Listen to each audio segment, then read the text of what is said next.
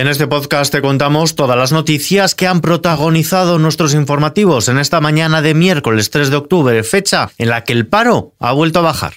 XFM Noticias con Ismael Arranz.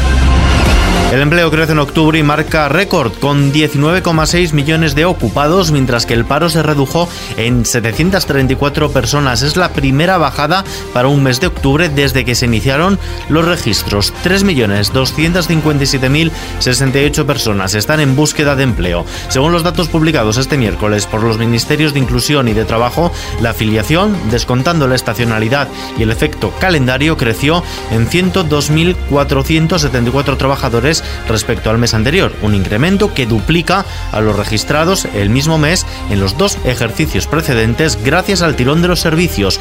Joaquín Pérez Rey es el secretario de Estado de Empleo y Economía Social. Tras la peor crisis de la historia del país, tener una bajada consecutiva durante ocho meses del desempleo, hacerlo en cantidad tan importante como más de 750.000 personas y que hayamos conseguido en un mes de octubre, por vez primera en nuestra historia, bajar el paro registrado, quiere decir que las cosas se han hecho bien, que las actuaciones del Gobierno durante la pandemia han sido las correctas, han sido las adecuadas y han logrado contener el empleo y han contenido los sectores productivos sin que la crisis se volviera estructural y permanente. Mientras tanto, hoy comienzan a debatirse las enmiendas a la totalidad planteadas por la oposición. El líder del Partido Popular, Pablo Casado, defenderá la suya en primera persona, mientras que los socios parlamentarios que apoyaron la investidura de Pedro Sánchez evidenciarán este miércoles su respaldo a la legislatura del gobierno de coalición al rechazar las siete enmiendas que serán debatidas en el Pleno del Congreso. Mientras tanto, también en Glasgow, acuerdo para reducir las emisiones. El presidente de Estados Unidos, Joe Biden, ha anunciado que un centenar de países que asisten a la cumbre del clima de Glasgow, a la COP26, se ha comprometido con su propuesta de reducir las emisiones de metano en un 30% de aquí a 2030. Biden destaca la vuelta de Estados Unidos a la mesa de negociación y pide perdón porque la administración que le precedió, la de Donald Trump, retirase a su país del Acuerdo del Clima de París. En La Palma, el volcán continúa rugiendo, así suena en estos momentos.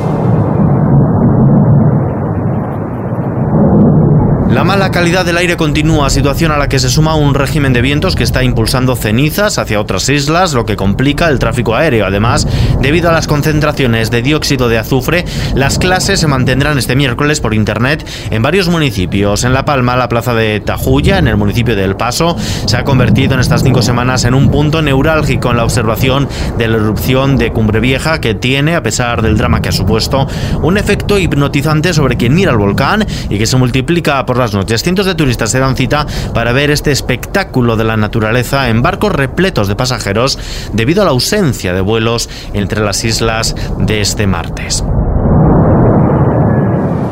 Por su parte, el precio de la luz se pagará hoy a 154,29 euros el megavatio en el mercado mayorista, es un 5,7% más que ayer. Por franjas horarias, el precio más bajo será entre las 3 y las 4 de la tarde y el más alto a las 9 de la noche. Repuntará a los 209,9 euros, son cuatro veces más que hace un año.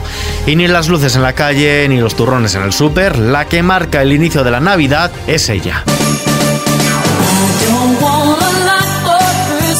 María Carey ha abierto la veda y ha dicho que desde el 1 de noviembre se puede poner su villancico, algo sobre lo que no todos están de acuerdo. Un paz de Texas en los Estados Unidos ha prohibido terminantemente esta canción antes del 1 de diciembre y a partir de esa fecha sonará como mucho una vez a la noche, así de clarito lo han dejado en un cartel pegado en la cabina del DJ. Con esta noticia lo dejamos por hoy. Información actualizada en los boletines horarios de XFM. Hasta mañana.